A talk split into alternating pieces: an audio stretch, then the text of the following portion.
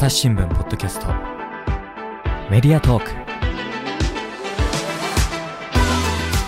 今回は前回の続きからお送りしますこういうそのグランプリとかそういう賞の受賞を決めていく方式みたいなところっていうのはなんかあるんですか？それこそその審査員の方たちも有名な方たちがいらっしゃったりとか。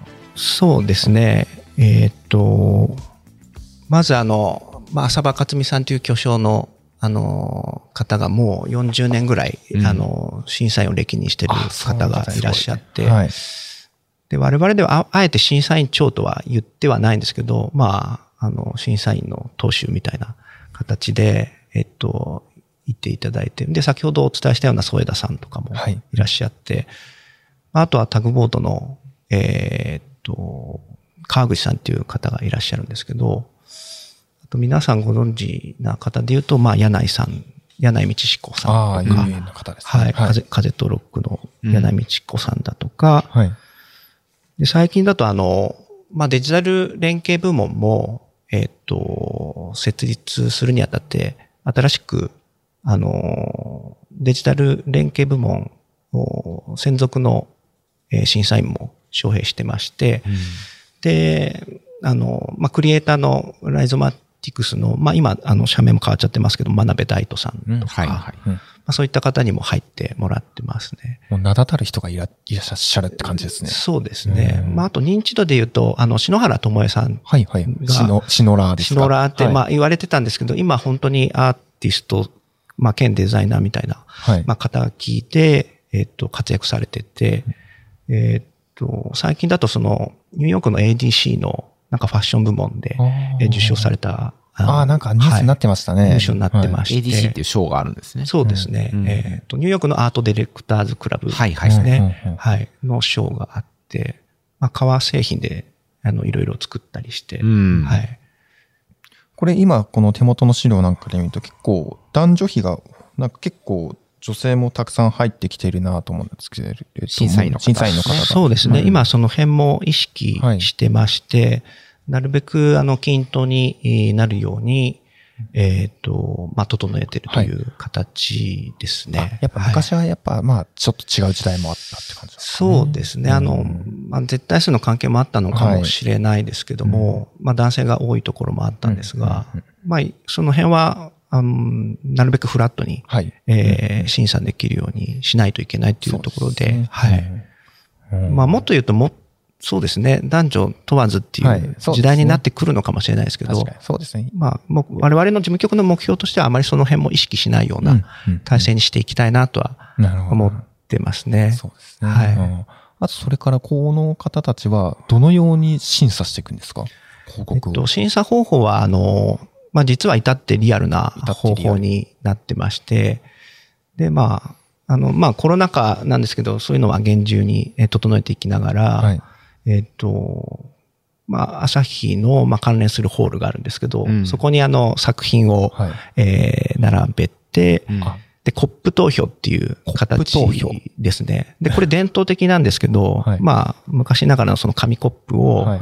まあ、その好きな、あの、いいなって思う作品に置いていくという形で、で、何票以上が、はい。えっと、まあ、次の審査に通過っていう形で、それを、まあ、4、5回ぐらい、えっと、重ねて、で、まあ、ナンバリングして、あとはもう決め投票ですね。うんうんまあ、それで、まあ、グランプリが決まっていくっていう流れですね。はい。ホールに新聞広告をずらっと並べ、コップを置いていく。そうですね。もう結構並べ並べきれないんで、それが何回も続くような形になりますけどもね、。えどれぐらい、その最終審査においてどれぐらい作品を見るんですか？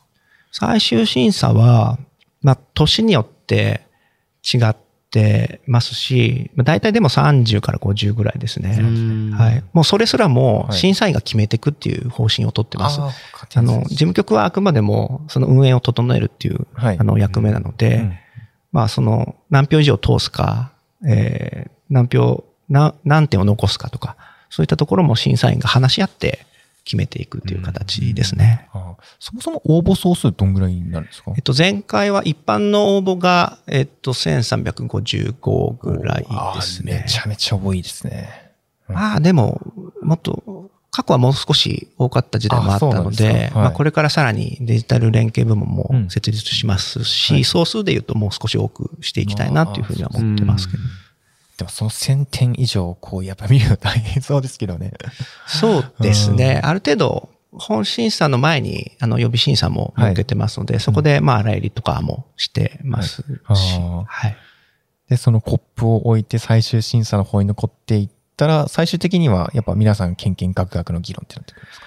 そうですね。まあ、前半は淡々と、あの、コップを置いていくような形なんですけれども、割と縛られると、まあ、途中で、えっ、と、各審査員の、まあ、公表みたいなのをいただくとはい。いう形の、まあ、段取りにしてますので、一人一人、まあ、まあ、応援演説になると思うんですけど、この広告がいいというはいそうですねはいうん。で、それを、まあ、し交わしていきながら、あの、まあ、投票していく、記名投票した上で、たまに、あの、毎年そうではないんですけど、まあ、議論になったりはしますね。あ、のそうなんですか。本当にこれでいいんですかっていう時もあるし、はいえ僕はこれがいいんだよね、みたいなのを言ったりもしてはい、ただまあそこすらも、まあ、審査員が話し合って決めていくっていう形なので、最終的には全員が納得した上で、えー決まるのを待つという形ですね。うんはい事務局としてはその議論を見守って。そうですね。はい。あれ、賞の重み付けとしては、その、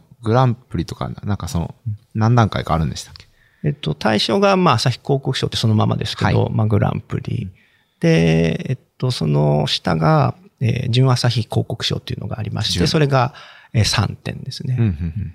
で、あとは、まあ、審査員賞みたいなものが、あの、どうしても審査員がこれ評価したいとか、デザインの面で評価したいとか、コピーの面で評価したいとか、まあ、イラストの面、写真の面で評価したいっていう主張があれば、その賞を与えると。それはまあ若干名ですね。うん。で、あと学生からエントリーしていただいたものの中で、まあ、賞するあの学生賞っていうのがありまして、あとは新聞広告読者賞っていうのもありまして、で、最終審査に残った時点で一度、あの、ホームページに、まあ、上げる期間があるんですけど、その期間の中で、えっと、まあ、ホームページ上で投票できるんですよね。好きないいねはい。的なものを押すことができまして、で、そのいいねの、まあ、数が一番多いものを読者賞っていう形にしてます。でみんなが選ぶ賞も、まあ、その中に含まれてるって読者賞ってい、いつ頃からやってったんですか？読者賞は、だいたいでも、5、6年前ぐらいからですかね。結構最近ですね。最近ですね。割とネットで見るようなことが多くなってたりもしてますし、まあそういった形でお見せすることで、まああの、読者も反響が、うんうんあの、読者というか、まあ応募した、あの、みんなも反響が出るかなと思って。はいはいはい。でちなみにその読者がその投票できる期間って、その次のタームでいくといつ頃になるんですか？えっと、まだちょっとはっきりは決まってはないんですけど、期間で言うと大体1週間ぐらい。あ、えっと、何月頃みたいな。えすいません。で聞いてる方がその時期興味も覚え、覚えてくださってたらなんか 覗いてくださるといいなとー、ああ、そうですようんね。うんまだあれですよね。スケジュールガチッとは固まってないんですかね。カチッとは固まってはない。うん今手元でいただいたパンフレットだと23年の5 23月 ,5 月中旬の頃って書いてある。大、そうですね。あの、本審査が5月の、そうですね、10、10日の週とかはい。でしますので、その次の週にアップできるようには整えてます。あはいじゃあまあ5月頃ですね。ゴールデンウィーク後ぐらいですかね。はい。はいなるほど。じゃあその辺で、この23年度の広告賞の、まあ、受賞候補作が一般の方にもちょっと見られる。見られる最初の機会になんですね。はい。ままあ、全部が入賞できるっていう形ではないんですけど、はいはいあくまでも最終審査という枠組みではいアップさせていただいてるという形ですね。じゃあなんか自分が票を入れたやつが最終的に何の賞に輝いてるのかみたいな、ちょっと楽しいところはありますね。はい。推しクリエイティブを推し見つけるみたいな。自分の入れた票がグランプリになってたとかたらそうね嬉しいですもんね。そうそういう一、一級ができるような、はい仕組みにはなってますけど。うんでもやっぱこういうふうにその名だたるクリエイターが審査員にいらっしゃるのって、まあその人にまあ自分の作品を見てもらいたいってところでやっぱりさっき言った登竜門的な価値にもなっていくんですね。そうですね。うん確かに、ケンケンガクガクの意見も多分みんな聞きたいと思いますよね。本当は公開したいぐらいなんですけど、はいやっぱりそこは結構、はい。あの、ものすごいリ,、まあね。リアリティのあるはい。話し方をしてるので、へー。はい。なる松さんも同席なされたあの、もちろんん。あの、事務局員なんで、はい。あの、同席というか、まあ、聞こえてはくるんですけども、うんどんな雰囲気を感じました？えーうんそうですね。でも、結構、なんだろうな。その時代に本当に合っているかっていうのを、こう、注力してる先生もいますしはい。まあ、それとはもう関係なく、純粋にトータルで素晴らしいじゃないかっていう見方もあって、はい。あの、結構大事にしてる考え方が、まあ先生方が必ず一つではなかったりするので、すねそこのズレ、ズレじゃないですけど、うんそれぞれの、まうんあ主義の主張の、まあ、大事にしてる交わし合いっていうところですよね。うん。そこが、まあそこがないと、でも本当にいいものって決まらないとは思うので、はい。まあそこはもう、皆さんが納得して終わるまで待たせていただくっていう。あ、そうなるほど。えーじゃあもう多数決でばしさっさと決めますとか、そういう感じではないわけですね。あそのやっぱ議論を尽くしていって、あの、じゃあ、あの、私の意見は最初違ったけど、何々さんの意見に参加、賛同するよみたいな形になっていったりとか、そういうことなんですかね。えっと、基本は挙手とかうんうん、そういった時もあるんですけど、挙手した上で、なおかつっていう場合もあったりするので、うんはい。その時はいろいろみんな主張したい人が話してう、んそれを聞いて、うん、納得したらいいよっていうし、あの、それは違うんじゃないってへはっきり言われる時もありますけどね。はい。でもやっぱ一流の人同士でそういう議論を交わして、ある意味その自分の作品じゃないにしても何かを代弁していくっていうのはすごい面白い過程でしょうね、きっとね。そうですね。審査員ご自身も本当に自分の名前を出して、うん。あの、まあ、ぷあの、やっていただいているので、で、なおかつ、その、それぞれの肩書きが違うといいますか、あ、そうですね。視点が違ったりするので、はいデザイナーだったり、コピーライターだったり、まあ、写真家だったり、うんまあ、それぞれの肩書きの視点で見ているので、当然まあ、その見方、あの、吉悪氏の見方は変わってくるんじゃないかなと。うんはい。でもそこのダイバーシティというか多様性があるからこそ、なんかこう、いろんなものが、あの、評価として引き上がってくる可能性があるんでしょうね。そうですね。うんあの、あらゆる新聞広告の賞の中で一番、おそらくあの、審査員の数が多いと思うんですけど、あ、そうですか。はい、うんうんそういった意味では本当に、あの、まあ、いろんな角度で、先ほど、あの、おっしゃったようなダイバーシティ的なうん見。方で、えー選ばれてるんじゃないかなと思います。大体20人ぐらいですか？もっと。17、10 8。17、8人ぐらい。らいで。ああ、確かに。それは多いですね。その人たちがみんな意見を交わしちゃったら。確かなるほど。そうやってじゃあまあ、その時代時代もちょっと加味しながら、広告の評価を決めていくっていうことなんですけど、まあちょっと先ほど、あの、おっしゃっていただいたんですけど、まあ歴史が長いというふうなところなんですけれども、まあ、ちなみにどんな歴史を歩んできたのかっていうのを、なんかちょっと調べてきていただいたみたいなことをおっしゃっていたので。あ、広告賞はい。においてですよね。はい、広告賞。はい。あえーまあ、あの、まあ、先ほどお伝えしたような結構、まあ、低段数な募集から始まって、はいで、まあ、時代の潮流で言うと、まあ、色もついてない、あ貧空のない時代もあったので、に。そうか。はい。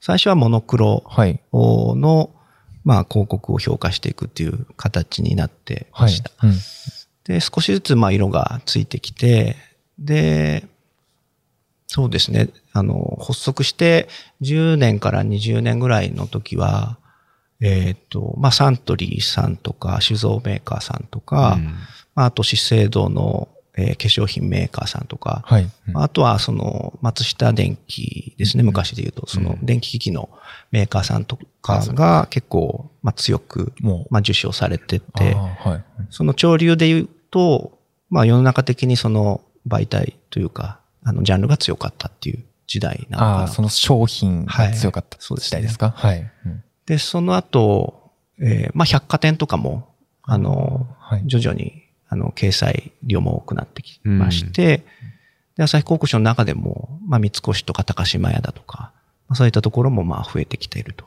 いう形ですね。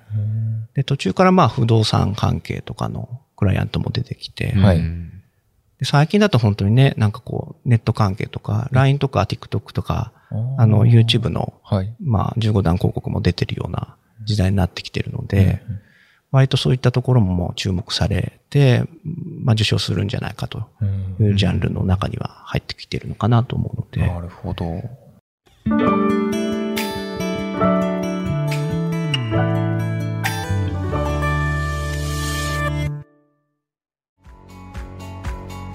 私は朝日新聞歩きき人工音声が伝える速報ニュースのポッドキャストです。通勤中でもお料理中でも運動中でも趣味の作業中でも何かしながら最新のニュースをフォローできます。あなたの知りたいニュースどこででも朝日新聞歩きき。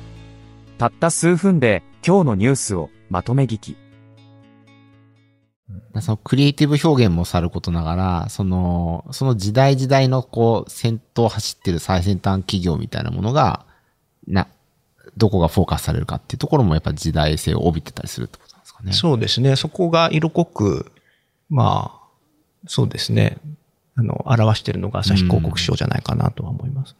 なるほど。うんそれからなんか、この歴史をこう紐解いていくとなんか、ビッグネームに、が出てきたっていう話をちょっと伺ったんですけど。あビッグネーム、ビッグネーム。ビッグネーム。あの、小説家の。ああ、えっと、まあ、松本清張さんなんですけど、はいはい。まあ、その方は、あの、僕の、僕の職業の先輩っていうんですかね。僕あ、職業の先輩。はい、職業の先輩といいますか。あの、当時はそのアートディレクターっていう肩書き、その言葉もなかった時代なんで、衣装係って言われてたんですけど。衣装係。はい。どういう字を書くんですか？えっ衣装。と、意見の意にはい匠ですね。ああ、はいはいはい。衣装を作るの衣装ですね。はい。衣装係と言われてて、で、あの、まあ、そのアートディレクターの、まあ、考え方は、あの、一緒なんですけど、まあ、手を動かす技術が若干違ってて、昔は切り張りみたいな、切り張りだったんはい、ですか？切って貼ったりして文字を作ったりとか自分で実際に書いて、はい。レ見てレンダリングっていうんですけど、はい。その書いてみたりして、まあ、名刺広告の、まあ、上の上段のカットを松本清張さんが、はい。直々に、まあ、作ってた時代があったと。あ、そうなんいですかうと。ころで、あの、我々の社員になってた時があったっていう。へえ。それが、まあ、あの、西部本社、はい。あの、九州の方の、えっ、と、本社に行った、えー時代ですね。で、その時に、えっ、と、芥川賞を受賞されて、はうちの社員だった時に芥川賞を取っ取ったんですあよね。そうなんですはいね。うんた。すごい。で、取っ。た次の日ぐらいに、えっ、と、東京に転勤してきて、はい。えっと、すごいタイミングですそう。栄転なのかな、それ。で、まあ、小説はい。家に注力するっていうことで退社されたあ、と。退社なさっちゃったんですはい、ね。で、退社の誘いをしたのが、はい作家の井上康さんだったっていう井上康さんが、はいあの、あの、やめろやめろって言やめろったらしいやめろと。お前は小説家になるべきだ。はい小説で食っていけるぞと。うんうーん。そうなんですか。なんかもうちょっとね、衣装係としても、ちょっと頑張っていってほしかった気持ちはありますけれども、でもそんなビッグネームの方が、そうですね。はいそうなんですよね。だからその頃、朝日広告賞ができたっていうことなんですかね。そうですね。あの、松本清張さんが何をどれだけ関わってたかわからないんですけども、はい。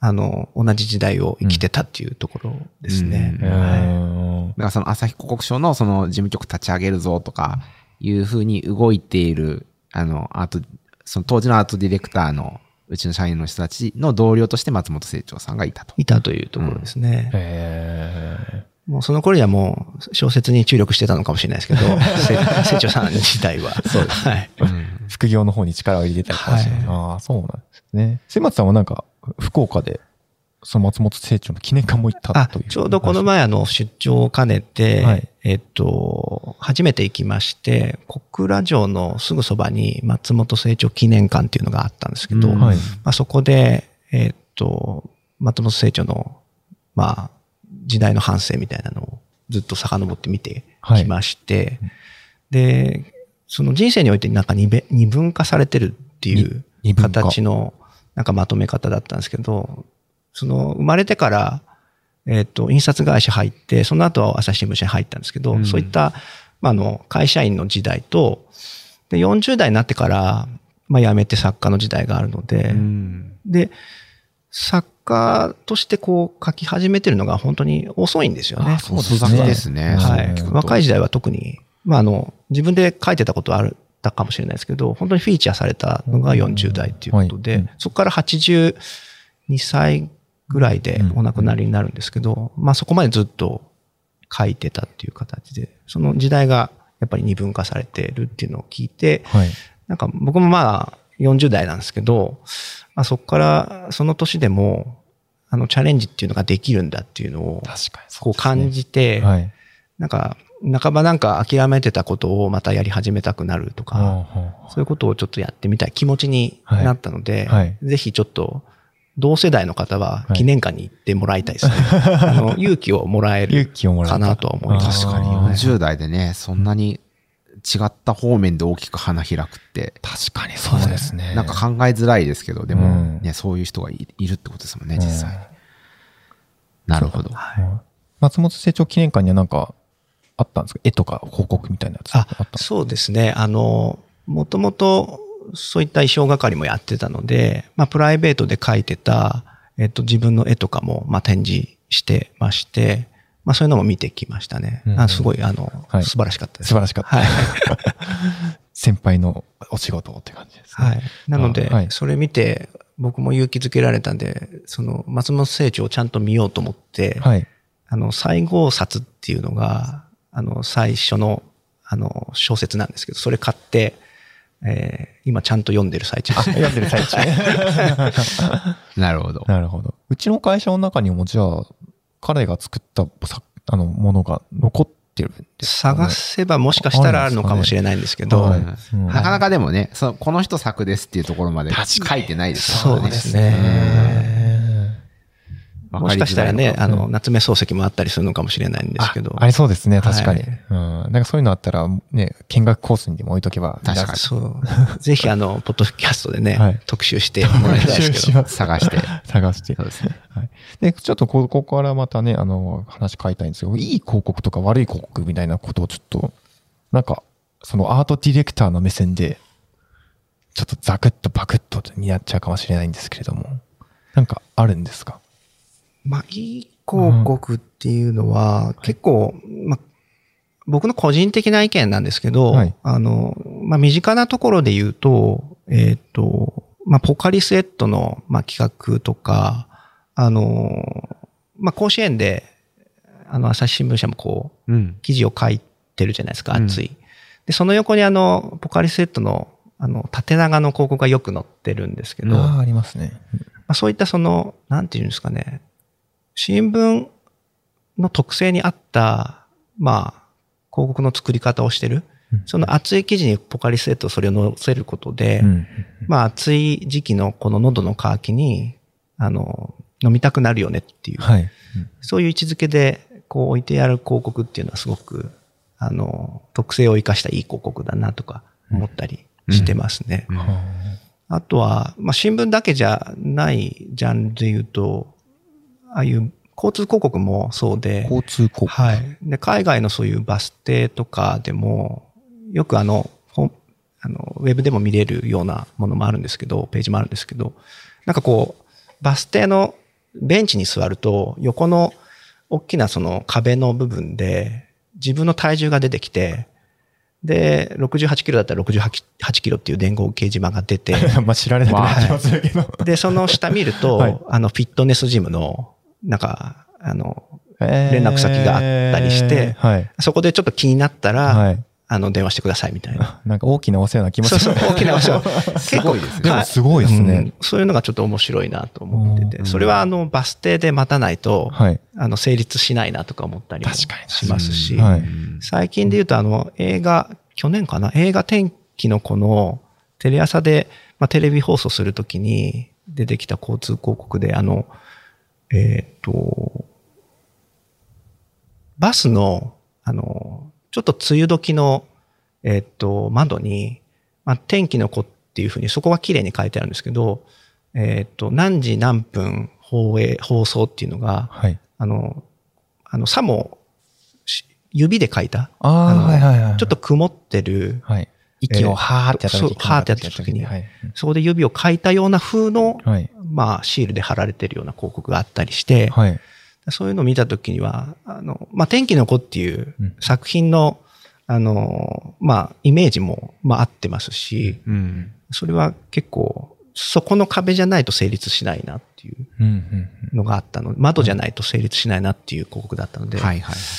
なんかいい広告っていうのはそういうものとか空間とか、うんその場所とか、はい。まあ内容に、あの、合わせた広告っていうのが一般的にはいい広告だなっていうふうには思ってます。そうですね。なんかばやっぱ媒体の特性を活かしきれてるかみたいなところは、その広告の良さになんか捉えられることがありますよね。なんか、新海誠作品では結構広告いつもね、凝ったものが多くって、これ何年か前のあの、えっと、君の名はの時に、その、30段分の広告が出たことがあって、で新聞の裏表に15段15段のクリエイティブが載ってて、で、あの、主人公とヒロインの二人がいるじゃないですか。はい。で、で、二人があの、えっと、入れ替わってるっていう話だったと思うんですけど、だから、同時に二人は存在しない感じで話は進んでいくわけですよね。で、えっと、片面の方はその女の子の方だけがは載ってて、で、裏面の方は男の方方方だけ載ってて、なんかちょっと細かいこと忘れましたけど、で、二人が手をかざしてるかなんかで、それを透かしてみると、手繋いでるのか何なのか、なんかそれ、黄昏時のシーンじゃないそうそうそうそうそう。ちょうどそういうシーンがね、うん。あるんですよね。クライマックスにそういうシーンがあうん。って、で、それを新聞が、あの、紙が薄いから透けて見えるっていううんうん特性を生かして、裏表でそれを作ってるっていうクリエイティブすげえなとすごいですね、それうん。どゾクッとしますね。めっちゃエモい。その透かし方がもう映像の画面と、もう全く同じ見え方というかね、うんはいししてたんで。そうですね。でもそれはやっぱテレビ CM で同じことやるってもんでもないし、そうです。ウェブの広告でもす同じ手法は取れないと思うので、やっぱそれが新聞ならではっていう文脈になるかなと。あーさらに言うと、自分で透かしてみるっていう行動があるので、あー、なるほど。まあ巻き込んでいく。ううんん自分を巻き込まれて広告と、まあ一緒になんか楽しむみたいな形になってるのがそうですね。能動性を必要とされるっていうところで、よりこう、自分が動いて完成される広告っていう。動く前は完成してないっていう。なんか今のそのいい広告というのを挙げた中ではやっぱりこの驚きが一つ必要というか大切なんですね。そうですね。うん新聞広告で言うと、まあ朝届いたりして、はいまあ見開いた時にファーストコンタクトがやっぱりはっきりしてた方がはい。いいなっていうふうには言われてるので、うんまあ、そこは、あの、私も作り手のまあ一人ではあったりはするんですけど、まあ、そこは気にしながら、はい。あの、考えてはいますけどね。ただそうなるとやっぱ昔をこうなぞってればいいだけっていうわけではないから、こう、生みの苦しみがすごそうですね。そうですね。それはまあ、どんな作家でも一緒なのかなとは思うし、はい。清張さんもそうだったのかもしれないですけど、う はいんそうですよね。だから稀にならないけれども、なんかこう、理解される程度の尖り方でっていう塩梅は難しいんでしょうね。なるほど。ねそうですね。まああの、まあアートもそうなのかもしれないですけど、まあ0から1っていうのは難しいとは思うので、その1だったものをちょっと七色の1にするのか、ちょっと赤みがかった1にするのか、うん。あの、まあ、犬間さんが取り、あの、手を取りたくなるような位置にするのかっていうのは、まあ、デザイナーのはい。仕事なのかなとは思うんですけど。うーん。やっぱり今でもこう、勉強するためにいろんな広告に目を向けてたりとかっていうのはするんですか？アンテナ高く。そうですね。なんか、見てないとどんどん、あの、持久力と、持久力と一緒で、はい。なんかこう、体力的なものが、その、眼力みたいなのが落ちてくるような気がするので、あはい。まあ、そういうのは、あの、まあ、ウェブで結構ね、今見れるようになってますし、はい。うん。あとはですね、うん現代アート巡りだとか、美術館とか、そういうのを見ながら、ちょっとこう、デザインではないんだけども、そのアートから取り入れたりとか、うんうん。そういったこう、今新しい、あの、最先端な作り手のものを見ながら、それを取り入れる準備を、あの、常にはしていこうかなとはもう、あの、していってますけどね。うん、なるほど。なんか話を聞いててすごい面白いんですけど、じゃあちょっとこの辺でその過去の受賞作品なんかをね、ちょっと我々も見ながら、朝日新聞。ポッドキャスト。